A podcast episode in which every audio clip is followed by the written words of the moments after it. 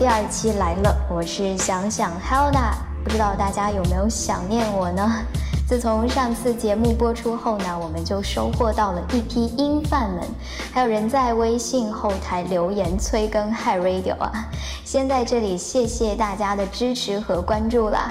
那这一期节目嘉宾呢是担任潮流杂志 Steppy 的主编 Ray，欢迎跟我们打个招呼吧。Hello，大家好，我是 Steppy 的主编 Ray。欢迎欢迎做客我们的 Hi Radio 啊，可以先跟我们简单的介绍一下 Steppy 吗？嗯，Steppy 的话，我们是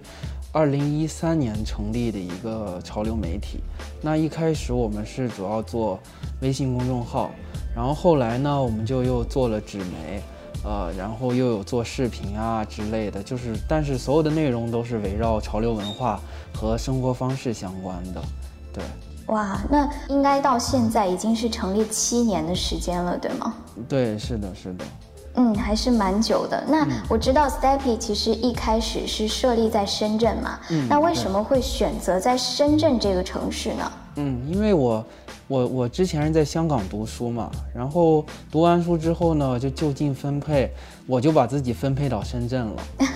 就近分配，对，就是我 自己给自己就近分配的。对，因为就是呃，就是当时去深圳也跟一些深圳的朋友有聊，就是也是都是做潮流品牌啊，或者就是很感兴趣潮流文化的朋友聊，大家都说深圳就没有一个专业的媒体。嗯，然后我就觉得好像我可以试一试看能不能做一个专业的媒体，那就在深圳一开始做了，是。嗯，所以也算是一个水到渠成的这样一个过程。嗯，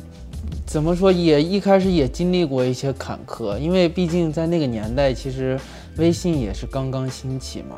就对，就其实那个阶段，呃，大家怎么说还没有养成看微信的一个习惯嘛，所以那个时候我们一开始做的时候也没太多人看，对，就要还是得经历过一些徘徊与迷茫吧，然后后来呢，就慢慢有更多人来看了，然后就可以做更好，这样，嗯。嗯嗯，深圳果然是一个为有梦的朋友打造的一个大都市啊。对，嗯，那其实我呢最近也有参与了 Steppy 的 RT 的潮流回忆企划嘛，呃，然后跟大家一起分享了一下后海会的 T 恤的一个设计。那我觉得这次企划发起的时间点啊和内容啊都还蛮特别的，所以想听瑞聊一聊这个企划开始的初衷是什么呢？对，其实就是这个 RT 呢，它相对来说还是一个目前在市场上是比较新的一个概念吧。因为在在这个之前呢，就大家很流行就是收纳球鞋，就是把自己的鞋子呢放到那种塑料的盒子里面，然后在家里就可以展示嘛，就很多品牌都有出。然后呢，我们就觉得，呃，其实大家尤其是喜欢潮流文化的朋友们，都挺愿意去收藏跟展示的。那我们就想说，呃，有没有可能在 T 恤也做一些，呃，就是类似这样的事情？然后呢，我们就有了这个 Art T。那选在现在这个时间去做呢，主要是因为到夏天天气热了嘛，然后大家很多人都会拿 T 恤出来穿。那拿出来呢，就有可能会发现。好像穿不了了，因为比如可能放的时间长了，或者因为自己这一年身材有变化啊之类的，就穿不了。那但是这个 T 恤又不舍得扔，我觉得呃它还有更多的价值可以再去呃开发，就比如做一个呃展示品啊，或者做一个艺术品啊。那有这样一个 RT 的收纳的和展示的装置呢，就可以呃帮助大家。更好的利用自己的 T 恤，所以选在这个时间去做这样一件事。对，这个点还真的蛮有趣又很特别的，嗯，就让大家可以更好去啊展示和收集自己的 T 恤。嗯，对的，对的，对，因为而且就是实际的效果呢，也能看到，确实很多的就朋友们也也在拿这个 RT 可以做很多的事情嘛，就是它可以。展示各种各样的 T 恤，我觉得还是很有意义的。嗯，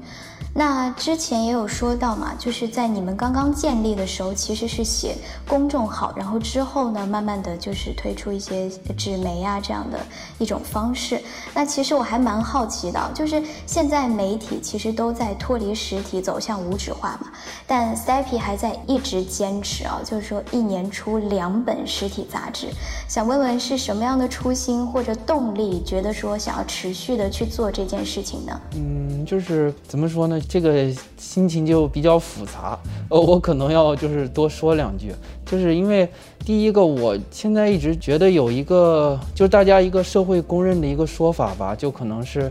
比如最早期是微信、微博取代了纸媒，然后呢，后来就变成视频啊、短视频啊取代了微信。然后呢，包括现在又有新的像我们今天在做的播客这样的栏目出现，呃，就是好像好像大家都觉得是要取代，就好像说哦，有了微信、微博就不能有纸媒，有了短视频我就不看微信、微博。就是我觉得就是这样的想法，我觉得不太好，因为实话说，不同的媒介它是有它不同的存在的价值嘛。就是呃，不管是说纸媒还是说。微信、微博还是视频，包括我们的播客，我觉得它有不同的适应的场景。那我们想做纸媒，是因为我们觉得有一些呃东西或者有一些内容是需要通过纸质杂志去呈现的，就是我通过别的形式可能。达不到我要的效果，对，就是它可能会有一种更好的一种沉淀的方式。对对对，然后呢，如果继续要说的，其实就是因为我们其实，在工作中会接触到很多的国际的品牌啊，或者一些其他国家的潮流爱好者之类的，其实他们更认纸质杂志一些，嗯，因为在他们的概念里，他还不知道我们，比如，呃，中国现在我们有有出现了。微信啊，出现了抖音啊，或者什么之类的，就是他会想，就比如说我之前有有跟一个，就大家很喜欢的一个日本杂志的主编，有跟他聊嘛，然后他就问我，他说你们你们是呃做什么内容的呀？我跟他说，我说我们是做微信的，呃，他说什么是 WeChat，我就要解释半天什么是 WeChat 这样。但是如果说我有一个我的 magazine，就是有一个我的杂志的话，那我就更直接的能告诉别人我是在干嘛。那如果真涉及到一些呃国际上的合作的话，这样也会比较有利于我们去跟对方去去谈或者去介绍我们自己。然后另外一个就是现在的就可能大家会考虑就是放弃实体化的一个点，可能是因为成本的原因。我觉得就是因为可能做纸媒啊会贵啊，或者是成本高啊之类的。但是我觉得如果多想一些办法，能控制一下成本的话，其实不一定要就是那么贵或者那么无法实现的。所以，呃，我倒蛮希望真的有听到我们这期节目的朋友，有对于纸媒啊或者对于独立杂志啊感兴趣的朋友，都可以去试一下，因为我觉得没有那么的难去做这件事儿。对，我觉得这个点特别好，就是还要鼓舞大家不要放弃对这个纸媒的这种呃情怀的追逐。那我也就是 Steppy 的读者嘛，然后我也有看过很多你们写的相关的一些文章。然后谈到潮流呢，其实就是嗯，很多人可能会觉得说。不知道该怎么接近它，但是我觉得你们文章的风格呢，就无论是在潮流干货呀，还是在一些非常呃观点上面的文章，都是很厉害的，都很有自己独到的见解嘛。所以我也就蛮好奇，就是你们怎么看待日潮啊、欧美潮流的地位，以及国外潮流对于我们中国年轻人的影响呢？嗯嗯，就这个又是一个很复杂的问题。还有点总是问我很复杂的问题，因为这个要解释起来，其实还是要费点劲的。因为，呃，如果一旦要说日本潮流或者欧洲、美国潮流的话，呃，我觉得首先要要说就是关于国潮的概念，就是中国的潮流。因为现在我们可以看，就是比较主流的说法，大家都是力挺国潮啊，或者在。呃，支持国潮啊之类的，就这样的说法。但是，呃，有一个点就是我们不能忽视的一个点，就是现在很多的我们的国潮还是有日本潮流跟欧美潮流的影子的。因为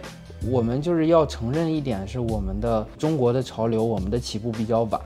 那我们目前处在一个模仿或者说想去跟别人看齐的一个阶段，所以说不管是美国还是欧洲还是日本的潮流，它都比我们是有领先的。那我们其实大家包括现在其实看到的，呃，国内做的比较好的潮流品牌，其实它现在或者过去都会有一些国外潮流的品牌的影子在。那我觉得这个是我们要承认的，因为这样才有利于我们去真的未来去超越他们，或者去呃让中国的潮流变成世界最强啊，不拉不拉之类的都有可能的一个点。对，然后呢，其实日本潮流它的一个很好的一个模范作用吧，就是它在一开始其实它是在学习美国，或者说它是在模仿美国，在模仿欧洲的潮流。那但是它现在模仿了大概有四十年吧，可能应该至少有四十年。他模仿了这么多年之后呢，他慢慢已经形成了一个，就是很强有力的一个日本潮流文化的形象，甚至是说，在别人心里看来，哦，日本潮流文化有些地方做的比美国还好，比欧洲还好。我觉得就是日本的潮流文化，其实是对于我们中国的潮流文化是一个榜样来的。就是我觉得。呃，我们接下来应该想一些办法，或者用我们中国人的聪明才智呢，我们一起把我们自己的潮流文化做到像日本潮流跟欧洲、美国潮流一样，就是比较领先，或者说比较充满创意的一个阶段。对，如果回到这个问题，就是只是说聊日本潮流跟欧美潮流的话，如果要是细聊的话，我们可能今天。一一天可能加上这一周剩下的几天，我们都在聊这件事儿了。但是我觉得，如果简单一点说的话，其实欧洲潮流跟美国潮流呢，它就是鼻祖来的，就是他们俩的，我觉得先后顺序都是差不多同时期的。但是他们俩又有各自的一个区别。就比如说美国的潮流文化，它是会更偏向于街头的，就是呃，比如像滑板啊、冲浪啊，就是或者嘻哈音乐啊、说唱乐啊，就是比较街头的文化的融合，形成了美国的潮流文化。那欧洲的潮流文化呢？因为它是基于它自己欧洲的时装文化，还有欧洲的一些音乐的文化。就是它又有它的一些融合，欧洲呢又有好几条线，就比如英国有英国这条线，法国有法国这条线，甚至俄罗斯有俄罗斯的一条线，就是大家有好几种的潮流文化在欧洲在发展，对。然后日本呢，它说白了就是在借鉴学习欧洲、美国的一些潮流文化，然后呢再融合自己本民族的一些东西，然后发展成现在日本潮流文化的样子。对，就是这样一个关系吧，然后就再到我们中国的潮流文化，就是回到我刚刚说的这个比较现实吧，但是我觉得也是比较有希望的一个点。对，不愧是。潮流杂志的主编啊，真的是侃侃而谈。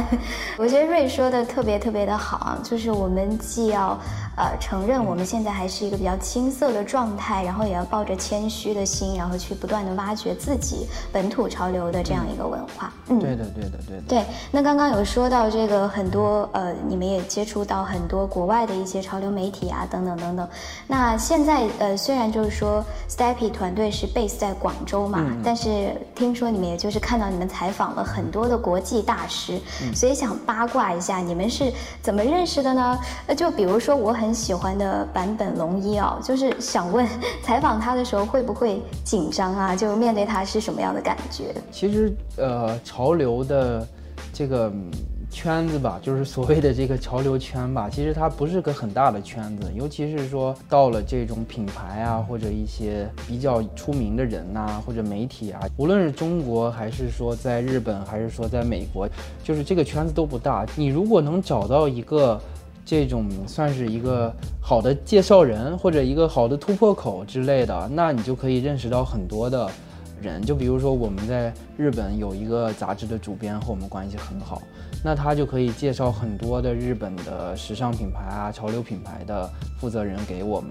那我们就可以去采访，因为他通过这样的介绍关系的话，就会比你直接很冒昧的去找人家就会更有说服力，也别人也更愿意去同意跟你去做一些内容上的合作。对，那如果是坂本龙一，这个又它的高度又更高了，因为他已经他不是潮，他说白了他不是潮流圈的这个人物，我觉得他是艺术圈的或者音乐音乐家了，这种音乐大师这样的级别的人物的话，他其实在中国是有一些联络人的，就是。他可能中国的一些工作啊，是通过这些联络人去帮他去介绍。那我们找到这个联络人之后呢，我们把我们之前做的一些作品给这个联络人看，包括我们说一些我们啊想要采访坂本龙一先生的这个想法，他会再去跟。呃，坂本先生沟通。那如果大家都 OK 的话，我们就可以去采访。然后实际的话，呃，也是，就是我们在联络的时候也比较顺畅，就是没有说出现太大的呃不确定因素之类的。对，但是呢，就是联络到了之后呢，就是包括呃坂本先生也答应我们了之后呢，就又有一些小插曲，就是我们不好敲定一个好的时间去采访他。虽然他是日本的音乐家，但是他大部分时间是住在纽约的。我们是想跟他在东京采访，所以呢就要看他什么时候能在东京。我们本来是有预留一段时间的，然后那段时间正好我们的编辑啊也都在日本，但是呢那段时间就是怎么也约不到坂本先生的时间，所以呢我们就从日本回来了，就整个这个 team 啊，编辑、编辑啊、摄影师啊就都回来了。然后呢，等了回来，可能等了一周左右吧。然后坂本先生说又 OK 了，又有时间了，说现在要去东京采访了。然后我们又马上临时又从这边从广州又去到东京去采访坂本先生。但是呢，整个采访的过程是很顺利的，包括坂本先生他本人也是很和蔼可亲，呃，很就是没有那种架子。对对，很没有架子，很没有距离感的和我们沟通，包括说一见面也是坂本先生先打招呼，还是用中文跟我们打招呼，就一下可以让你的心就可以平静下来，就可以去真的去聊，然后也可以去聊很多，因为我们杂志上也有看到跟坂本先生是聊了特别多，对，就是满满的全是字，聊了特别多。其实我个人觉得，真的到这样级别的艺术家，其实啊。真的去跟他聊的话，你一定要做很多的功课，然后呢，让他去认可你对于专业知识的一些理解。这样的话，他认可你的话，其实真的去聊天啊，包括说分享一些故事之类的，都是很，这是真的很水到渠成了，就不需要说。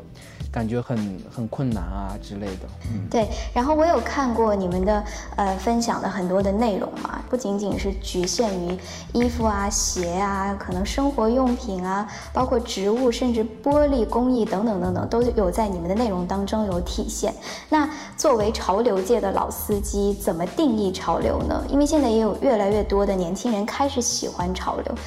对于这方面，不知道呃您是怎么看的呢？嗯，就是定义潮流这个，就是定义它这件事儿，一直我们都不太敢去定义，因为每个人心里其实对于潮流都有自己的看法，而且我觉得大家都对，就是不管你怎么想这个潮流吧，就是都对。如果说必须今天必须我必须说出来一个在我心里潮流的概念的话，我觉得就是年轻人或者说呃心理比较年轻的人。他喜欢的东西，都可以称为潮流。嗯，就是其实它是一个非常广的一个概念。就像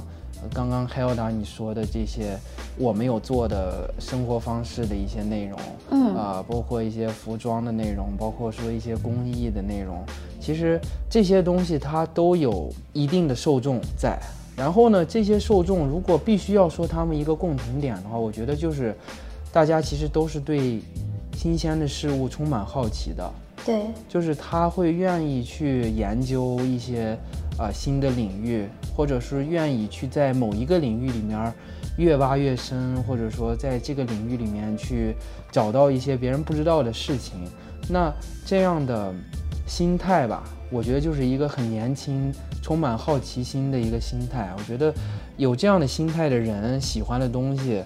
都可以变成一种流行，可能现在不是最流行的，可能现在最流行的是球鞋，那可能再过一段时间最流行的就是别的东西，但是一定都是这帮人喜欢的东西，是的。嗯，那最近呢，其实我也有关注到 Steppy 的虚拟人物 Mr. Coffee 的出现嘛，嗯，然后就是有分享呃一周穿搭等等这样子，嗯，就呃不知道有没有和咖啡认识和面基的机会呢？看看我们未来能不能玩出一些新的花样。嗯，肯定是有机会见一下面的，因为我们都在粤港澳大湾区，我们有地域上的优势。对的，对的，对的。其实 Mr. Coffee 呢，他也是一个比较怎么说？融合的一个人物吧，因为现在其实，在潮流圈吧，或者说在时尚圈，大家很流行看一些呃穿搭的插画。对，就是有一些国外啊，有一些插画师，他会去把比较好的穿搭，他以这种插画人物的形式呈现。然后呢，另一个流行趋势，就像。海尔达，你也是一个虚拟人物嘛？就是现在在 Instagram，包括很多地方都有很多有名的虚拟人物，就有就有各种很漂亮的小姐姐啊，很帅的小哥哥啊之类的。嗯，就是我觉得这其实是两股潮流趋势，就是一股是以这种呃插画的形式呈现穿搭的趋势，另一股是虚拟人物的趋势，就是把它合在一起呢，就是我们这个 Mr. Coffee。呃，出现的一个原因，对对，然后呢，我看到 Hilda 也好像日常也会经常换衣服，然后去穿搭之类的。那其实 Hilda 跟 Mr. Coffee 是有很多共同的兴趣点的，而且就像我刚刚说的，其实 Hilda 跟 Coffee 都是内心年轻的人。当然，肯定 Hilda 是外表也很年轻，Coffee 呢外表就有一点点上年纪了。对，但是呢，我觉得大家都是潮流，就是都是潮流文化的爱好者，就是都可以去碰撞一些新的东西出来，这样。对对，很期待，对未来可以跟 Hilda 一起合作。嗯嗯。最近其实我也有了解到，Steppy 有慢慢的一些落地到现在的一些展览啊和活动。那未来 Steppy 的规划可不可以透露一下？会不会在线下的，比如说商业空间啊，做一些这样的青年文化传播的一些尝试呢？嗯，其实说到线下活动呢，就最近正好我们刚刚聊那个 RT，嗯，他是在跟 MUJI 合作一个线下展览，叫做扔不掉的 T 恤，七月份呢就会来到深圳。就会来到 Hilda 的身边，就是在深圳的 MUJI 旗舰店，时间是七月三到七月十九日这样。然后，呃，其实除了这个 RT 的展览之外呢，我们，呃，线下活动这一部分其实还是想做很多事的，因为现在的怎么说，呃，潮流圈里面的线下活动吧，我觉得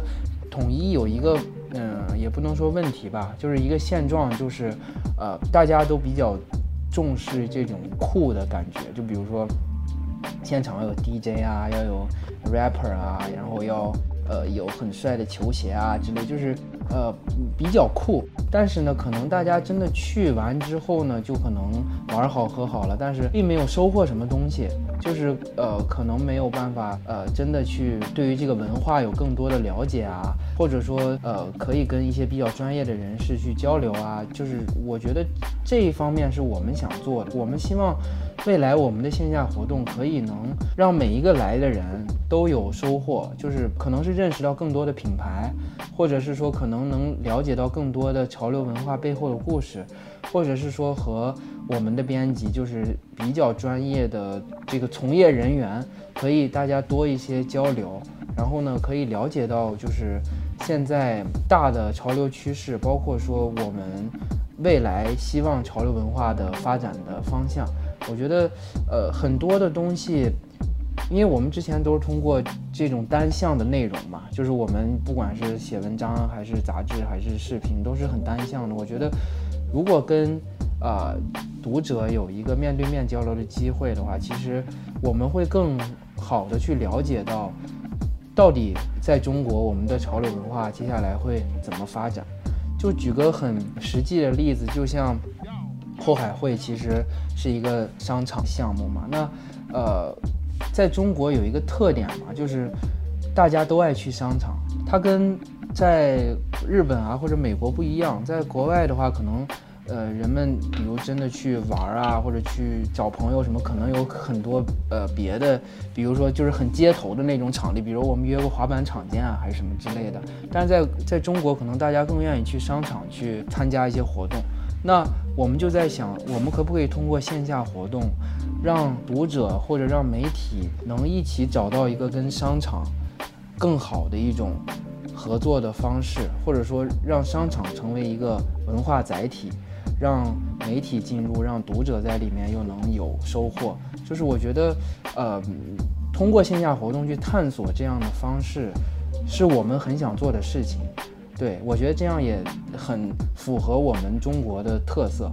对，哇，我觉得 Steppy 的这个未来的规划真的是，呃，特别宏伟，也特别好，因为我感觉就是你们是实实在在的想要做一些真正的内容。来让这个我们的潮流文化变得更好，嗯，也希望未来就是和后海会哈，我们会有更加密切的关联，还有一些更有趣的活动。那我们今天呢，其实也聊了呃蛮多的内容，然后我也在过程当中，相信所有的听众都和我一样感受到了瑞特别真诚的分享，所以要再一次感谢瑞的做客和这么真诚的跟我们一起讨论潮流方面的一些内容。嗯，那最后呃想问一下，不如来说一说首次作为播客嘉宾的感想好不好？嗯，今天真的谢谢大家听我唠叨，也不知道说这么多。